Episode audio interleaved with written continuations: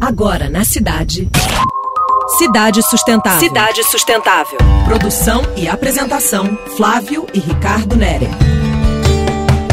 Oiê, figuras!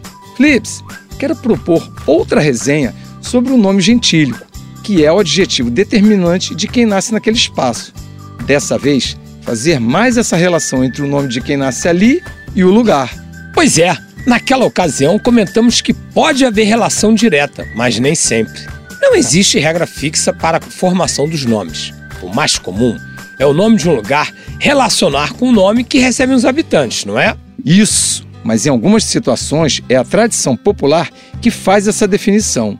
Tomemos como exemplo os portenhos, moradores da cidade de Buenos Aires, e bonaerenses, aqueles que nascem fora da capital argentina. A origem geográfica é elemento importante para a indicação de um gentílico. Esses nomes têm origens bem interessantes porque retratam os lugares e sua história. Chama atenção que essa característica se torna uma marca cultural.